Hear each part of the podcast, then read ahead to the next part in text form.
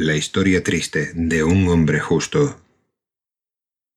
Capítulo 1. De la llegada de don Dragos Corneli al cerco de la ciudad de Isbar.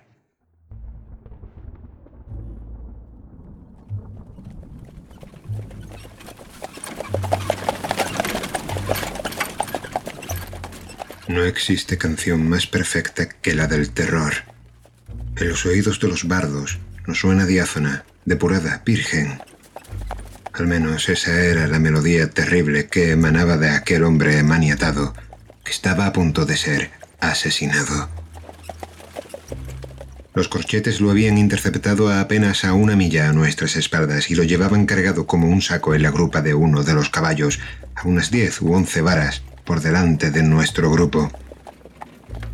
La melodía de su terror más absoluto se acrecentó en cuanto asomaron las monstruosas murallas de la ciudad de la que había huido. Unas murallas que emitían otros sonidos, pero perfectamente armónicos a los del miedo.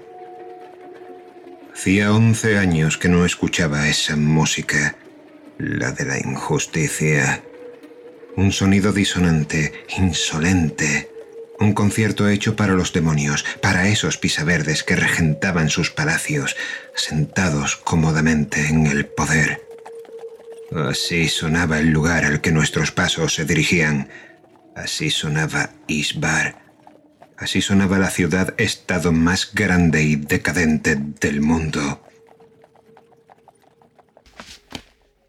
Sobrecogido el resuello y el alma, encontrando un momento de resolución fugaz que percibía en la pequeña sinfonía de sus emociones veladas, el hombre saltó del animal y corrió hacia nuestra comitiva con el rostro desencajado.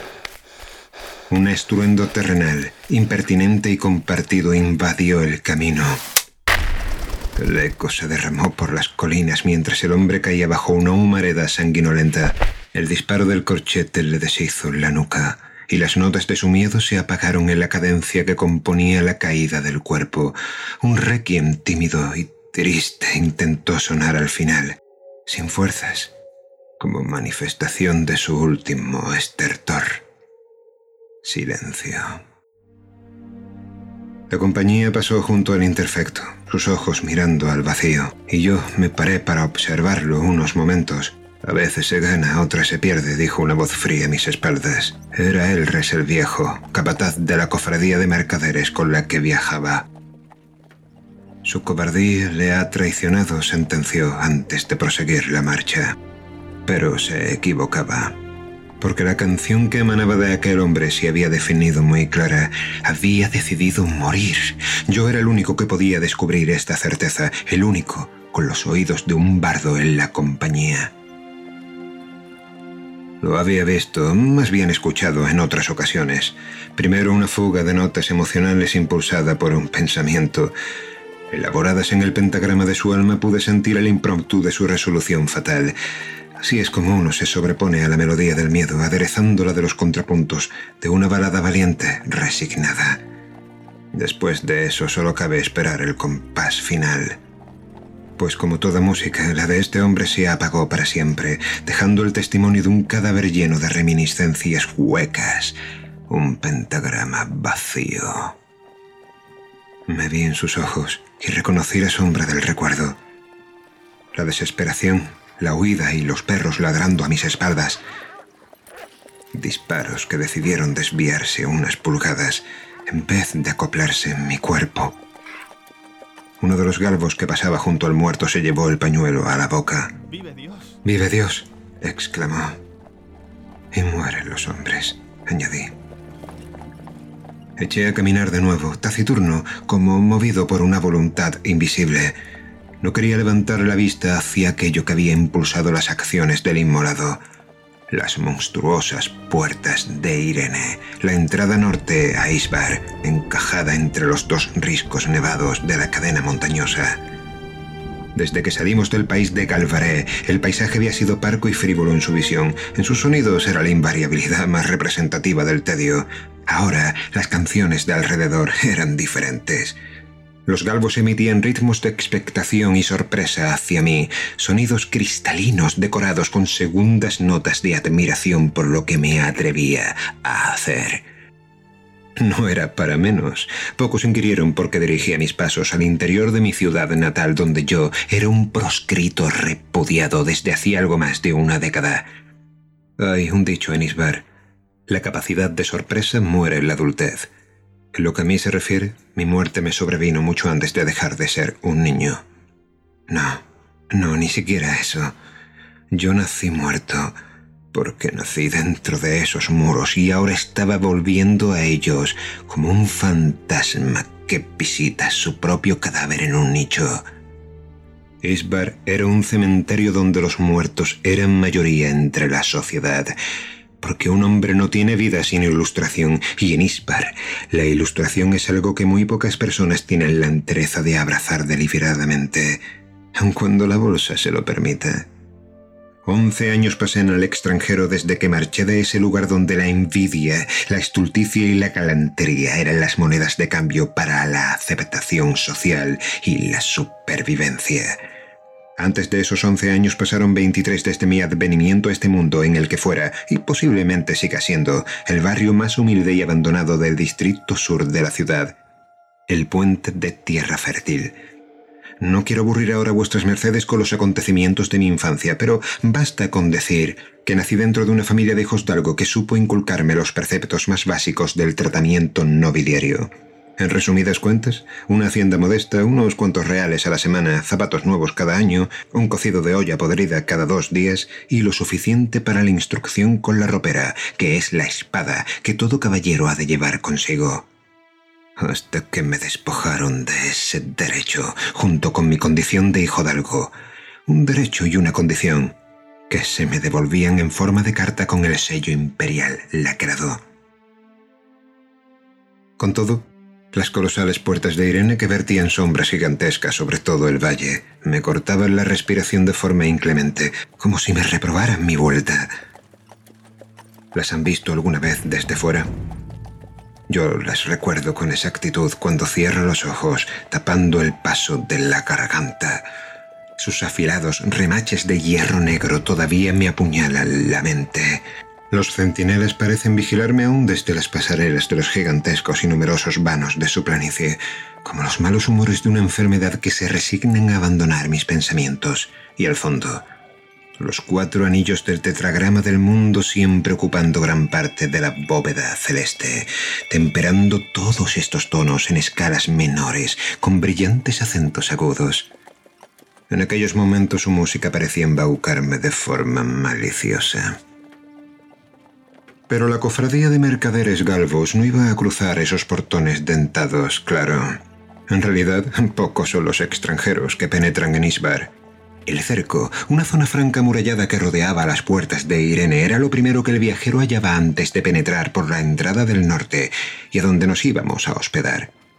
Un lugar de relativa paz, a la sazón vigilado por la jurisdicción de Isbar, emitiendo escalas fatuas que me llamaban como un coro eclesiástico llama a los feligreses. Nada más cruzar las puertas del cerco, sentí deseos de volverme, aunque la música que tenía a mis espaldas no era más alentadora. La armonía del ambiente se había adulterado con la de los corchetes, que rasgaban acordes tristes y apagados. Cargaban el cadáver con la misma indolencia con la que le quitaron la vida. Eran terriblemente asépticos, desapasionados, inhumanos. Philip, el muchacho preguntón, me tiró de la manga. ¿Quiénes eran los hombres de la... ¿Quiénes son esos hombres y por qué llevan esas armaduras? Corchetes, se me adelantó Elres, su padre, y no son hombres, dejaron de serlo. Ahora son máquinas. No entiendo. No entiendo, dijo el muchacho. Se rascaba la nariz cada vez que andaba en la confusión. si no son hombres, sino máquinas, ¿cómo es que pueden mirar y hablar? Son gente sin Son gente sin seso, niño, aclaró el viejo Etme. Gentes de la carta que perdieron la razón. Y tanto, hombres sin seso, sin dominio de sí mismos, llamados autómatas de forma desdeñosa. Pero bajo esas monstruosas armaduras que habíamos contemplado hacía unos minutos, encontraban personas provenientes de las cárceles o condenadas a muerte. Hombres y mujeres que preferían alistarse a las filas del cuerpo de corchetes antes de ser llevados al verdugo, a un aprecio del tormento que conlleva convertirse en autómatas sin voluntad, doblegado las órdenes de los oficiales. Sí, una armadura natural, incrustada en la misma piel, insensibilizada por la muerte de los nervios, Una mente más muerta todavía a causa de la droga que los hace dóciles y que a lo largo de semanas de operaciones traumáticas les destruye toda noción de lo que una vez fueron en el seno de la sociedad. Pocos han logrado sobrevivir a semejante aberración, pero siempre hubo suficientes. A mi vuelta a Isberg se estimaban unos 20.000 corchetes autómatas repartidos por la ciudad, y su función era la de cubrir un puesto de vigilancia lugares demasiado tediosos. A veces guardaban las espaldas de los oficiales o los familiares de la iglesia cuando iban a la caza de algún desdichado, como intentaron conmigo hace años, como si lograron aquellos dos corchetes con aquel pobre infeliz. ¿Y por qué lo han matado? preguntó otra vez. Elres me miró de soslayo. Porque otros lo ordenan. Punto. Hacía tanto tiempo que no veía un corchete que me dejó en desazón. El aire se invadió con notas de amargura, como una melodía apagada que pidiera ser escuchada.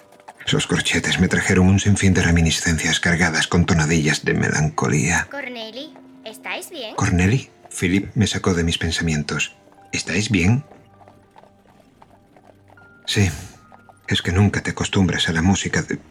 a la visión de un corchete. Son como animales, bufó el res.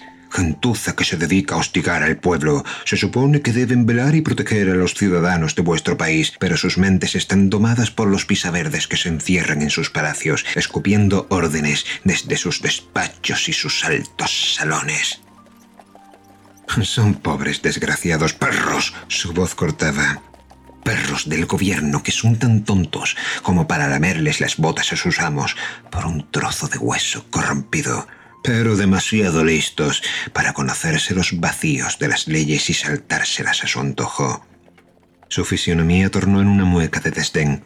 En los 28 años que llevo visitando el cerco he visto de todo. Una vez presencié como una de esas moles se acercaba a un zagal de no más de nueve o diez años y le destrozaba media dentadura por correr y salpicar de barro un alguacil. Creo que vuestra merced es demasiado punitivo. Y vuestra merced es demasiado piadoso. Los corchetes conservan una sombra de la vileza que antaño tuvieron. Edmé sosegó los ánimos. ¿Mi señor Dragos pasará vuestra merced esta noche con nosotros? A fe mía, no será hasta mañana, en el crepúsculo, cuando esperen mi llegada al otro lado de las puertas de Irene. Me llevé la mano al pecho por pura inercia y me conocí palpando la carta imperial, mi indulto. Sentí alivio al saber que seguía ahí. El aire se espesó de pronto y noté varias miradas clavadas en la factura de mi movimiento, conscientes de mis cavilaciones. Y entre los ojos ávidos de los galvos encontré los de Elres, que asintió circunspecto. La música de sus emociones me revelaba aflicción, probablemente fruto de nuestra fugaz, aunque intensa, camaradería. Existen relaciones que se afianzan más con el silencio que con las palabras vacuas. Este era uno de esos casos. De todos los calvos de la compañía, Elres fue quien me habló menos con la lengua y más con la mirada. La serena visión de la edad te hace confiar más en este tipo de gentes. Y a pesar de que había en el ambiente un cántico fúnebre que me incomodaba, confié en Elres hasta el último destino del viaje. Una venta maltrecha y oculta entre callejones torcidos, grotesca en tamaño y forma. El interior no era menos desolador a la vista, que se hallaba rodeado de adobe y metales, pocas mesas y una vasta barra de hierro hendido en un sinfín de sitios, pero con todo era un lugar cálido y de agradecer para resguardarse del relente del otoño, pues una estufa de leña nos abrazaba con una maravillosa sensación de calor, sumiéndolo todo en una tenue penumbra. La venta cantaba mustia mientras los armónicos, de entrañable familiaridad, los producía el lenguaje natal de mi tierra, que era hablado por cinco personas que se sentaban alrededor de una de las mesas. Después de pasar once años fuera de Isbar, no puedo negar que era una sensación paradójicamente liberadora el volver a escuchar el acento de mi país. Trajeron las viandas en cuestión de minutos. Peras, higos, un guiso de olla podrida, morcilla, queso, pepitorias y nabos. Todo muy cargado de especias como acostumbran en el campo. Por supuesto, no podía faltar el hipocras para regarlo todo y calmar las fatigas del viaje. Lo devoramos todo con ansia y al cabo de un rato los galvos rompieron el silencio con la resolución y la tranquilidad de un estómago agradecido. Cuando cruces esas puertas. Cuando cruces esas puertas te quedarás encerrado para siempre. La quebrada voz pertenecía a un galvo rudo, tosco en sus maneras. Yo que tú me lo volvería a pensar, Corneli. Gracias por enésima vez, René. pero ya he venido hasta aquí y no voy a volver mis pasos atrás. Mañana, al anochecer, un comité de bienvenida me espera al otro lado de la muralla, con el que pienso reunirme para entonces. ¿Es cierto que el emperador de Isbar no ¿Es gobierna? cierto que el emperador de Isfar no gobierna? La voz de Philip se levantó junto con él mismo, por encima de su plato. Los galvos, que le habían callado muchas de las incómodas preguntas durante los nueve días de viaje, aprovecharon que tenían las bocas llenas para no reprenderle, interesados en lo que yo tuviera que decir. Querían saber cómo se comportaban mis palabras bajo mi techo, sobre mi tierra, junto a mi gente. Lo hace su marido, Kresnankot, dije, y lo miré reservado. ¿Qué habrán de importarte a ti estos asuntos? Pavel, la muchacha de pelo azabache y entrada en carnes, soltó una risotada. En Galvaré decimos que los hombres poderosos de Isbar tienen gobernantes en las sombras y que los hombres pobres tienen sombras por gobernantes. Me conozco los dichos de Galvaré, interrumpí, desabrido. Mi señora haría bien en no decir tales cosas en Isbar, ni aun en idioma galvo. Vuestra merced está ebrio de Vuestra merced está ebrio de Hipocras. Bien sabéis que la comitiva no entrará más allá del cerco, y es en el cerco donde se halla vuestra señora, no dentro de Isbar. Es complicada la estructura política de Isbar, dije. El muchacho preguntón me miró continente. Me desencaré de la mujer con un gesto de desaire y me centré en el único rostro que parecía tomarme en serio, el rostro del muchacho. Además, cuanto más hablara yo, más tiempo tendrían ellos las bocas ocupadas. Imagínate, rapaz, una ciudad de gobierno propio con un sinfín de territorios que a su vez tienen sus propias leyes. Barrios con leyes propias. ¿Barrios con leyes propias? preguntó. Los llamamos distritos. Lo miré ceñudo. Estaba claro que subestimaba las dimensiones de la ciudad. Y por supuesto, en cada distrito hay barrios. Entonces, Entonces, no es solo una ciudad, ¿verdad? Antaño eran varios reinos. Ahora todo está conectado. ¿Cuántas leguas medía Isbar? ¿Cuántas leguas medía Isbar desde la cordillera de Irene hasta el mar? René no se callaba ni comiendo. ¿Veinte? Quince leguas, aclaró Pavela. Y unas doce de este a oeste. Todo eso es un- cuento, se interpuso la voz del viejo los Pobres quimeras liberadas por los íbaros para simular la grandeza de un imperio que no tienen.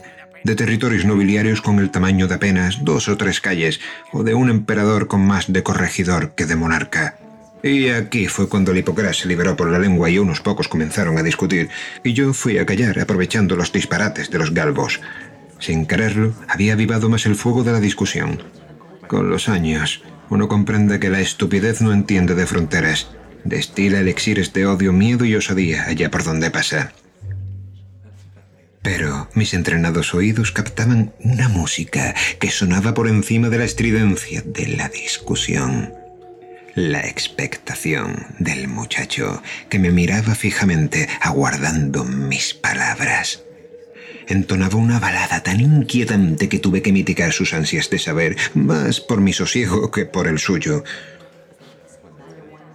Verás, rapaz, cada distrito está supeditado a las leyes imperiales, pero tienen soberanía propia. Además, existen ducados, marquesados, condados, baronías, prefecturas eclesiásticas, un reino, un principado, cantones, merindades y una república.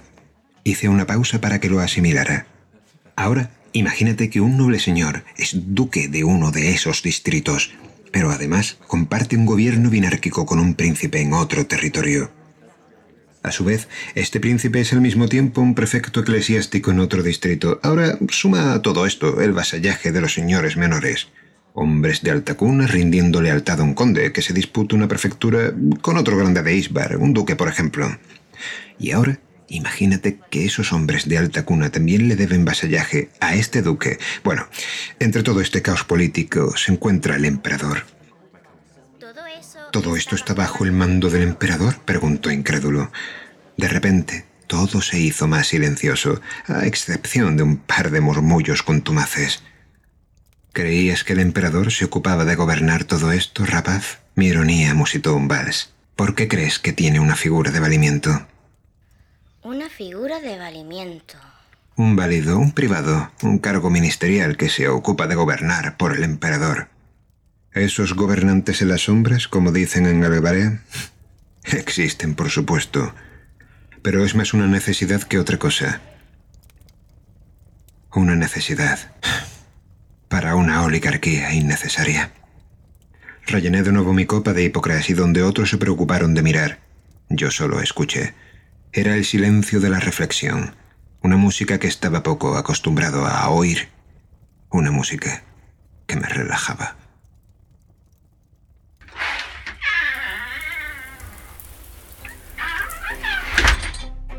En ese momento la puerta de la venta se abrió dejando entrar el sonido de la lluvia precedido de un fuerte chasquido metálico y dos hombres de mediana edad invadieron la venta con aire altivo, reparando en los galvos que se encontraban junto a mí. Uno era alto y con una barba hirsuta y oscura. El otro destacaba más bien por lo contrario, ya que apenas llegaba a los hombros del primero y tenía un dioso salve, como decimos en el lenguaje de Germanía, es decir, una cicatriz que se derramaba desde el labio inferior hasta la barbilla.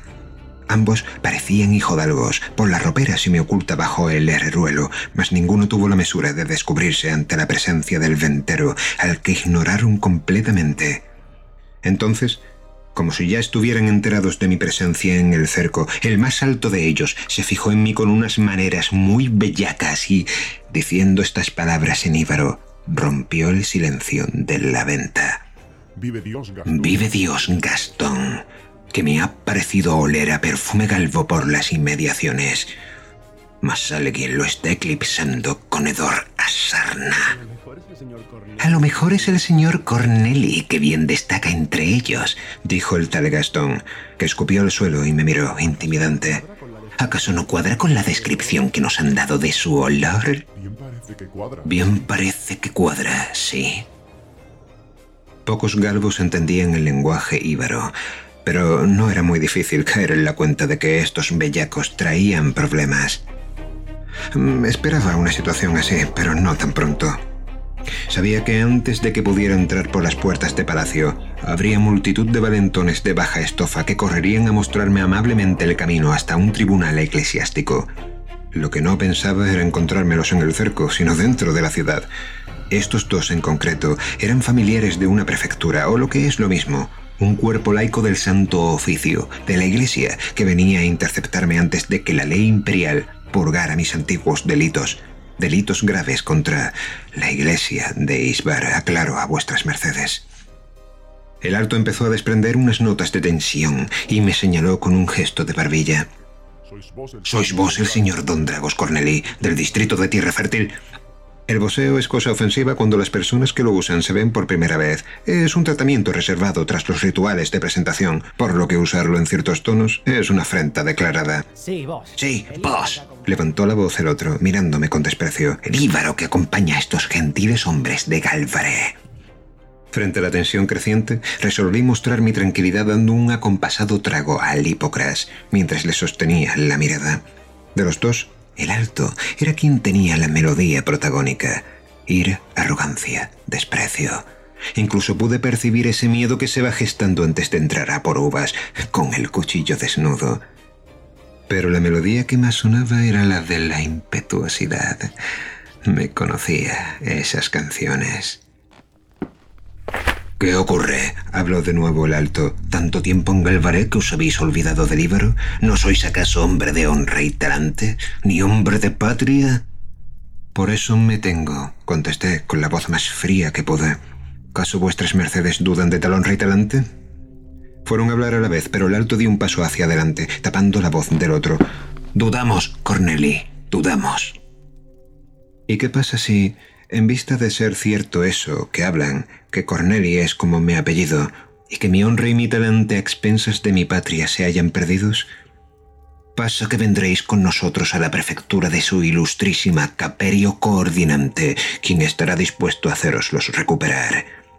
Comprendo, asentí frunciendo los labios. ¿Y si me place quedarme en este sitio, bebiendo hipocras y hablando con estos gentiles hombres en galvo? Que bien me sé mi lengua materna para andar hablándola a deshoras. Pues os venís con nosotros a la fuerza. El menudo, irritado, metió mano a los hierros en desabrigando el sobaco. O a lo mejor os dejamos el cuerpo a buenas noches, aquí y ahora, que mucho nos pagan por llevaros entero. Pero bien está pagado el asunto si os llevamos por partes. Sosteniendo la mirada del jaque pude percibir una disonancia musical entre miedo e ira. todo intentando armonizarse con unas notas de bravuconería. El alto, sin embargo, parecióme menos arrojado, aunque también desprendía una tonadilla de inquietud, esperando lo que yo fuera a hacer. Y lo que fui a hacer estuvo orquestado de la siguiente forma. Primero, interpreté una relajada mirada y la aparté para dar la sensación de estar intimidado. Conseguí el efecto esperado. La sintonía del menudo se modificaba, pues el crescendo de su bravuconería era ahora estruendoso. Luego agaché la cabeza y simulé temblor en mis manos mientras cogía la copa para beber el último trago. El miedo no desaparece enseguida, de hecho ninguna emoción desaparece sin una transición. Toda es completa en su melodía hasta el final. Esta es la razón por la que su bravuconería, que incité a ser más fuerte, y su temor por lo deliberado del asunto, se mantenían componiendo una disonante musicalidad imperfecta, estridente, mezcladas sin ritmo y desprovistas de naturalidad. Y durante esa mezcla de sonidos incoherentes que desprendían sus emociones, me incorporé lentamente del asiento y, con cabeza gacha, levanté ambos brazos con las palmas extendidas. ¿Van a ponerme cadenas vuestras mercedes? Sus emociones ya estaban depuradas como pretendía. El menudo de la cicatriz dejó a un lado la ropera y sacó de la parte de atrás de su pretina una soga de esparto raído, con la que inferí que pretendía atarme las manos, y comenzó a acercarse a mí con una sonrisa despectiva llena de orgullo. Entonces, cuando lo tuve un par de varas, hice lo que los bardos denominamos componer el tejido de la realidad, y lo que la gente mundana llama, de forma sencilla, hacer magia. Arrastré la manga izquierda hasta el codo, mostrando el artefacto dorado que tenía atado al antebrazo. La tenue relajación del jaque se rellenó de un miedo terrible cuando vio el instrumento, el llamado arpa de muñeca, con el que muchos bardos canalizábamos nuestro poder. Consistía en un brazal de latón sobre el cual, en la cara interna, finas cuerdas de arpa se desplegaban. Me bastó punzar en ellas cuatro notas para armonizarme con el dogal que el jaque llevaba en las manos, y antes de que éste reaccionara, el esparto ya le aprisionaba la garganta y lo izaba en el aire, ahorcándolo en una lenta agonía. El alto desabrigó y me apuntó con la ropera mientras se acercaba atónito, presto a tirarme unas tarascadas pero con él me bastaron dos notas y unos segundos. Su espada empezó a tomar un color ámbar y antes de que llegara a mí, desprendía humo por la cazoleta del guardamano. No tuvo más remedio que soltarla con un grito y el hedor a cuero quemado impregnó el ambiente. Dos notas más y el aire que había frente al infeliz crujió en un vacío que tiró los objetos más livianos por alrededor y lanzó al hombre contra la barra. Los calvos se movieron inquietos en sus asientos. ¿Y ya puestos a aclarar el asunto? sentencié. ¿Qué pasa si el señor Corneli, con honra y talante, decide visitar su patria por voluntad propia? Replegué las cuerdas del arpa de muñeca y el jaque que se hallaba en volandas cayó sobre la mesa. Ahora su armonía era una canción perfecta. Solo terror.